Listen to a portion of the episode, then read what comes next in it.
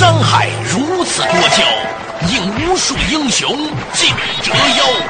数风流人物，还看我是梁冬。大家好，我是吴伯凡。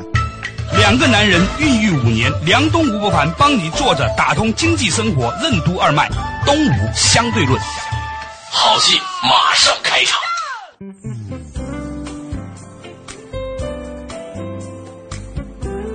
坐着打通经济生活任督二脉，大家好，欢迎收听东吴相对论，我是梁东，对面依然是二十一世纪商业评论发现人吴不凡，老吴你好，大家好。前两天啊，我写了一幅字，然后呢给一个朋友看，我说怎么样？他说这纸挺好的。我又问他，你看我这个何事惊慌写怎么样？他说这墨不错，我就不再问了。我相信呢，他用他的一种特殊的留白的方式，表达了对我写这幅字的这个看法。我很高兴的把它裱了起来，起码这个纸不错，这墨不错。张艺谋有一回拍了个电影啊，搞首映式，他请了他挺在乎的几个人来看那个电影。看完以后，电影一结束，他自然就把脸就朝一个评论家，嗯，其望去啊，望去，其实是期待一个肯定的意见嘛，就是只要你一个眼神肯定，我的爱就有意义。对，结果那个人说了一句：“何群来了没有？”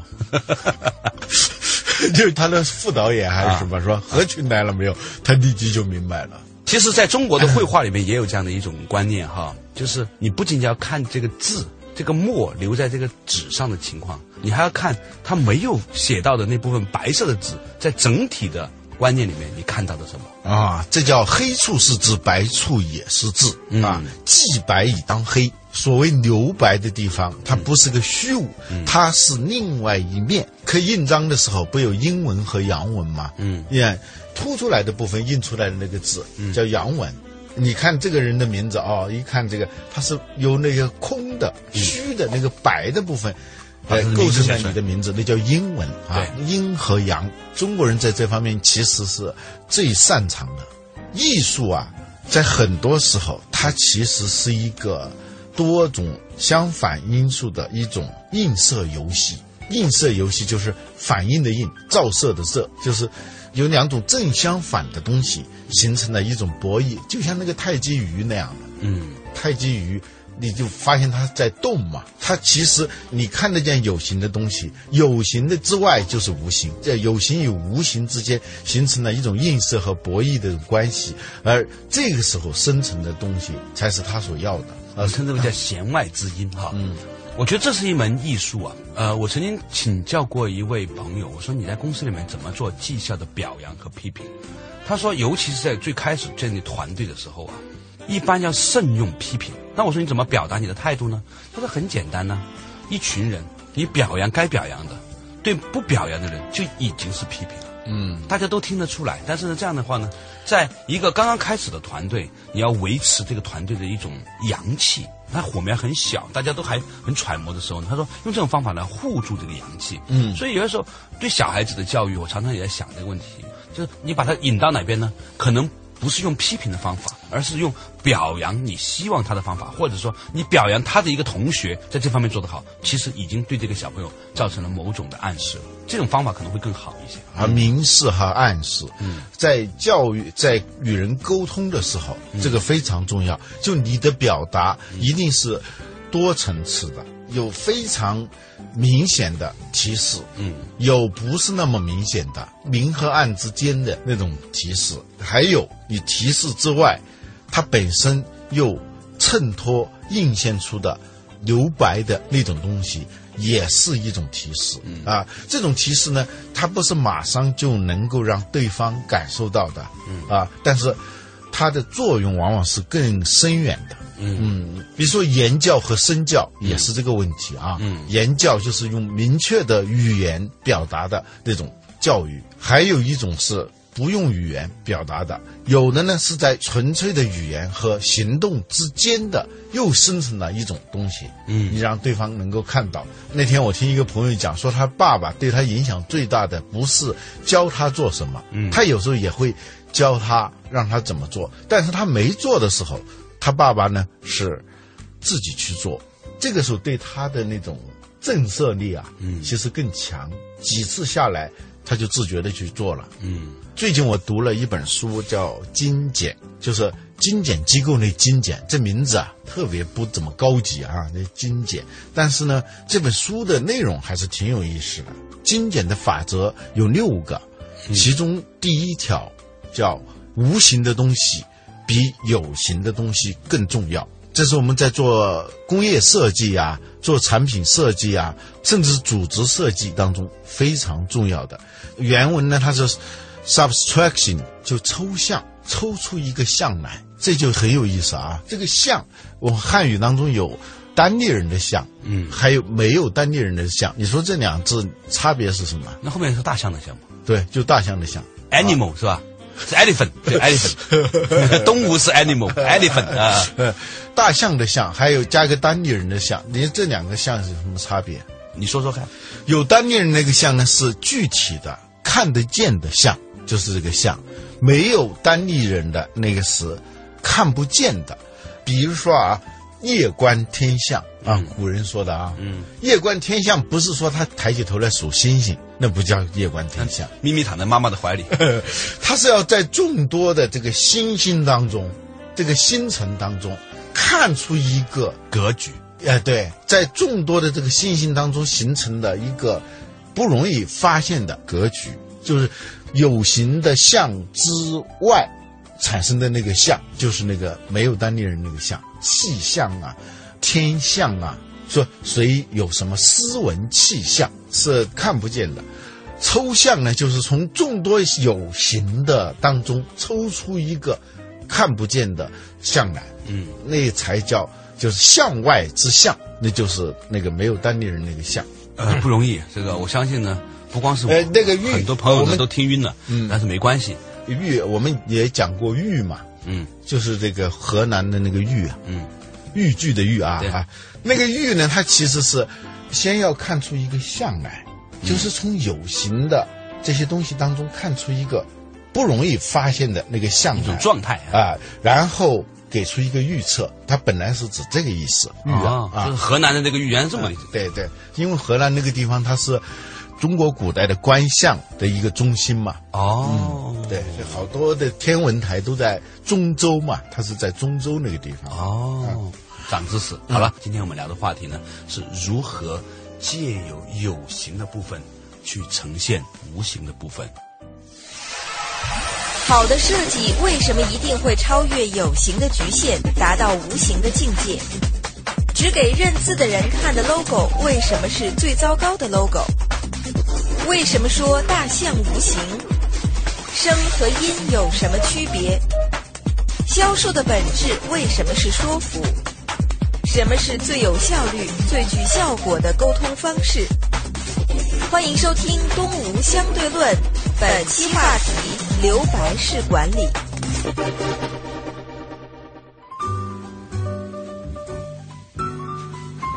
作者打通经济生活任督二脉，大家好，欢迎收听《东吴相对论》，我是梁东，对面依然是二十一世纪商业评论发行人吴不凡老吴，你好。大家好，今天我们谈论的话题呢，是如何从有形的部分看到无形的部分，如何从有形的声儿听到无形的音、啊。其实呢，很多时候在设计领域里面也是如此，在沟通领域里面、管理里面也是如此。嗯我们要有一种整体观念，不仅是做了什么。而且呢，要看到做了这部分之后，对整个格局产生了什么影响，而那一些没有做的部分，它如何产生了变化啊？我们都说这是中国文化的一个玄妙之处。其实，在现在很多的这个西方的这个设计学的领域里面，也开始有这样的一种思想：如何使用留白的部分，创造有意义的形象。就好的设计，它一定是超越有形的东西，实现某种无形的东西。大家不妨看一看，就在网上查一查联邦快递的那个 logo FedEx 啊，这几个字，这个字呢，据说当年花了很高的价钱，最后确定了这个设计，非常的妙。妙在哪儿呢？妙在就是小孩儿和不认识字的人，嗯，一眼就看出里头的有个关键的东西。嗯，好的 logo 啊，就是不认字的人都知道它是什么意思，嗯，那才是最好的。嗯，最糟糕的 logo 呢，就是只给认字儿的人看的，它有点像象形文字。你知道什么叫象，什么叫形啊？就是大象无形，有这个说法吧？就是说。形要实现的是一个象，嗯而真正的象，它甚至是没有形的。当然了啊，大音牺牲大象无形大大音呢，牺牲啊，声呢是物理的，就我们听见一个声音，你的耳朵能听得见，呃耳朵能听得见，一拍一桌子，你就能听见一个声音。嗯，但是听见一个声，对你只能听见一个声，但是呢，其实你也能听见一个音啊。比如说，我们说听话听音啊，嗯，这个音呢，就是某种意味的东西。意味的意就是一个音下面一个心，就是心上之音，就叫意。我们说这个事情没意思，意思不大，就是说它除了这个有形的东西之外，它无形的东西很少。好酒、好茶、好烟，什么东西它其实都包含这两个成分在里头，就是显性的和隐性的东西。嗯，这就是形和象的关系。大象无形，大音希声，大巧若拙啊，大智若愚等等。通过一个有形的东西来实现一个无形的东西。这个联邦快递的这个 logo 啊，之所以值钱，据说最后是五百万美元的设计费。其实很简单，的照你说，就这 F E D E X 是吧？就这几个字母，关键你这个字母怎么来排列，能够让这个 logo 跟这个公司的属性。跟这个公司所代表的业务方向，它所追求的客户价值等等是紧密关联的。他做到了这一点，不妨大家看看这个 logo 里头的，在 E 和 X 之间有一个空白，这个空白就是一个箭头。非常明显的一个白色的箭头，但是我们认字的人一般都不容易看出来，小孩一眼就看见那是一个箭头，一个表示飞速往前的那么一个箭头。它值钱就值钱在这个地方。嗯，所以如果有新的朋友啊，大家可以呢拎出来过去的一段时间，东吴相对论啊所讨论的这个中国的互联网公司，你会发现有两个方法，一个是你看我们讨论过什么公司，另外一方面你可以调查一下有哪一些公司我们讨论的很少或者不怎么讨论的公司，它就已经说明了更多的问题。我记得你讲过一个城市的格调啊，对。你在杭州的时候说这个城市上空弥漫的那种东西，嗯，这个弥漫的东西其实你是看不见的，但是你知道，对。你感受得到，对。因为它和你的心里面的某一种的感受是相应的。嗯，比如说你看得见一个钥匙，这上面有很多的齿儿，是吧？嗯。但是当你看见这个钥匙的时候，你第一个想到的是，在这个世界上还有另外一个铁疙瘩里面有一个空的地方。正好和这个齿儿呢是反着来的，嗯。那个空间呢正好容纳了这个齿儿。如果没有那个空间容纳这个齿儿，这个钥匙是没用的。对，老说这个打开心灵的钥匙，啊。你那个钥匙，你一定是对它的那个空出来的那一部分有一个深刻的感知，你才可能打得开。我们有时候就有些人啊，特别爱说服人家，特别雄辩家的口才去说服人家，但是呢，他不知道人家真的想要什么东西。嗯，那个看不见的那个图形啊，他不知道，所以呢，就相当于一个人啊，就拿着一大串钥匙，嗯，拼命的就在往里头呃捅。哎、要拧啊拧啊，要拧不开的。父母跟孩子，领导跟下属，当然了，也是下属跟领导都存在着这么一个关系。你要对他的那个需求潜在的，但是呢又是个无形的东西，你要有充分的想象。如果没有这种想象的话，很难说服对方的。销售的本质就是说服，这个就是价值的呈现。你一定要清楚。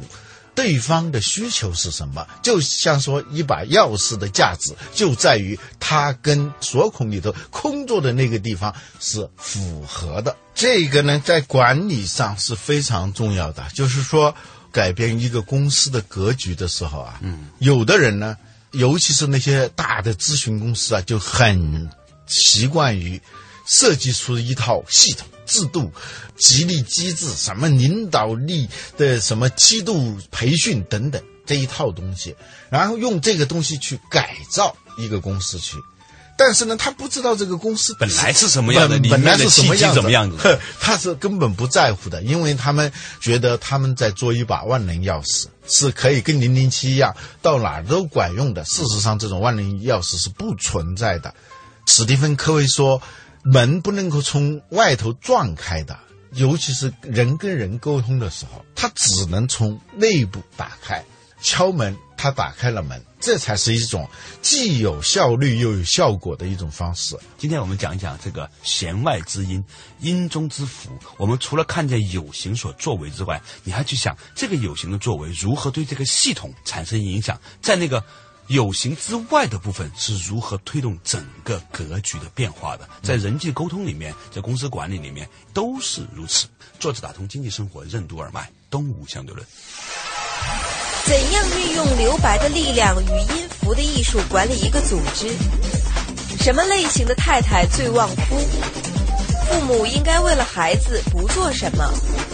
和富一代相比，富二代最缺乏的为什么是缺乏？为什么说给予有时候就是一种剥夺，而剥夺有时候反而是一种给予？欢迎继续收听《东吴相对论》，本期话题。留白式管理。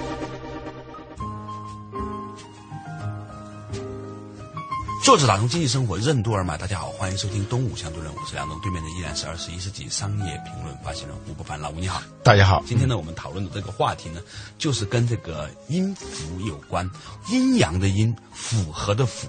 我们在看见一个钥匙的时候，要想到。在这个世界上有一个铁疙瘩，里面有一个跟这个钥匙相反的一个孔，正是这个钥匙和这个孔是对应的，然后你才可以用很小的力气，啪一下就能够把这个锁打开，从而把这个门打开。其实哦，在我们很多时候跟人沟通的时候啊。我们都不仅仅要想我说这句话是想表达什么，而是我说完这句话之后，在他的心里面的那个孔里面是否产生了和，然后呢，啪能够打开他的那个门然后呢才能够让他沟通。用老吴的话来说呢，就是这个门呢不是撞开的，是你敲开的，让它里面开，或者是用钥匙咔打开的。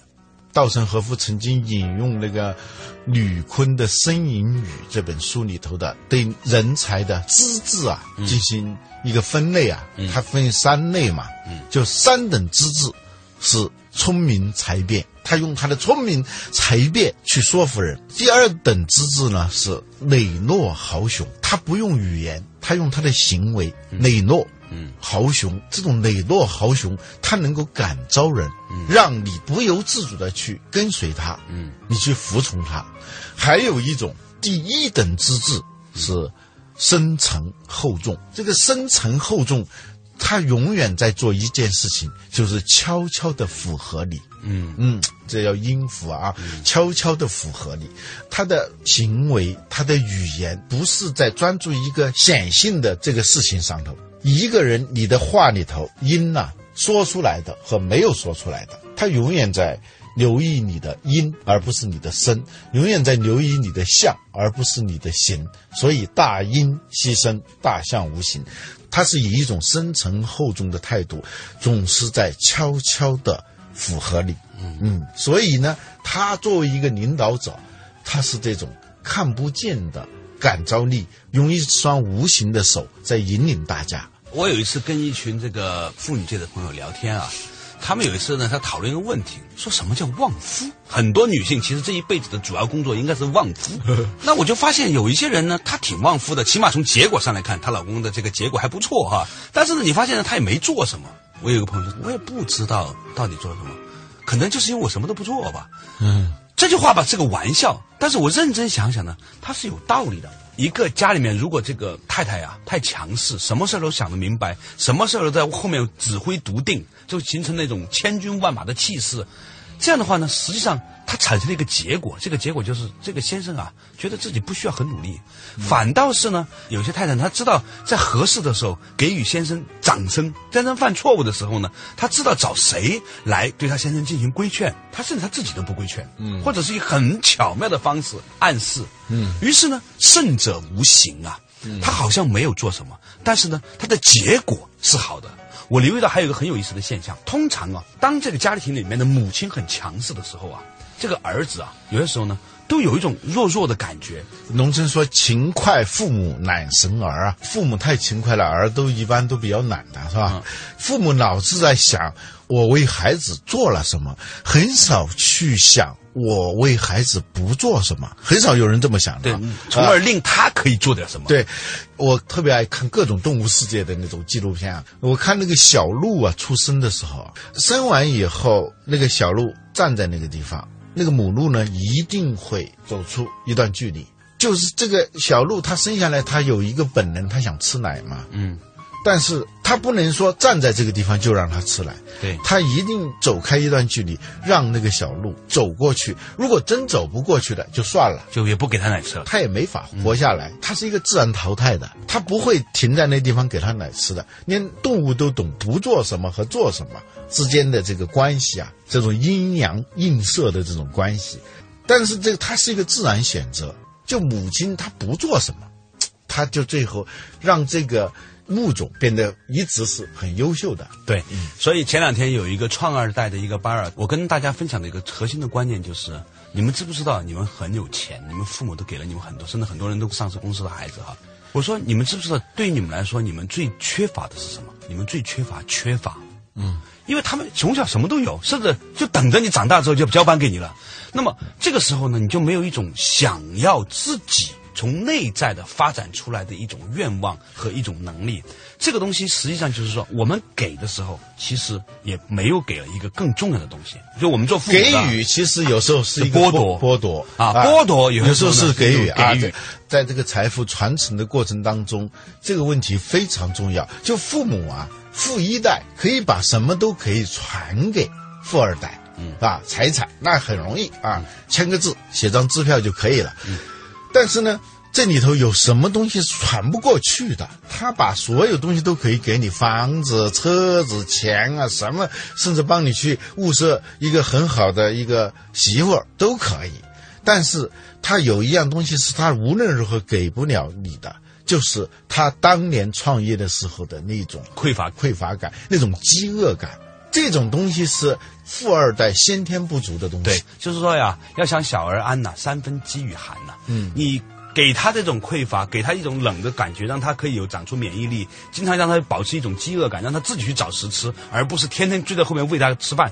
这件事情本身是非常重要的一种生存的智慧。我们和大家今天讨论的话题就是：当你在给的时候，你要知道你没有给什么意味着什么；当你没有给的时候，你也要知道你这个没有给也是一种。给予，我们看见了事情的阳面，看得见的一部分，但是同时，你还要从一个整体的大格局里面看见，因为出现了这一个给予的部分，而对于那一部分其他的部分造成的影响，而那些其他的部分将会以什么样的无形的方式推动世界的变化和改变呢？那种隐隐当中的改变，其实可能是更有力量的一种改变。无论在人际沟通、管理还是子女教育当中，我们都要常常的学会使用。事物的另一面，看不见的那一面，我们要学会用空，用看不见那部分空来推动这个世界的变化。好了，感谢大家收听今天的《东吴相对论》，我们下期同一时间再见。本节目由二十一世纪传媒制作出品。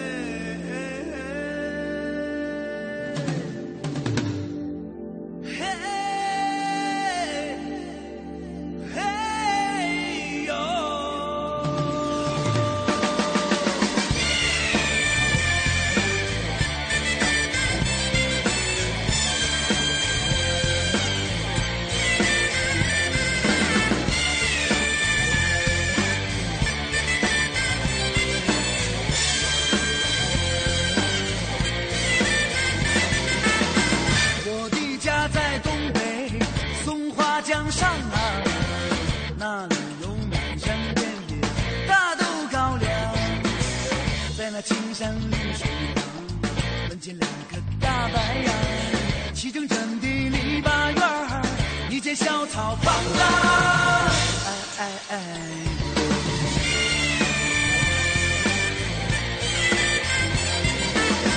我爸爸有事儿没事儿总想喝点酒，就算是没有菜，那也得喝二两。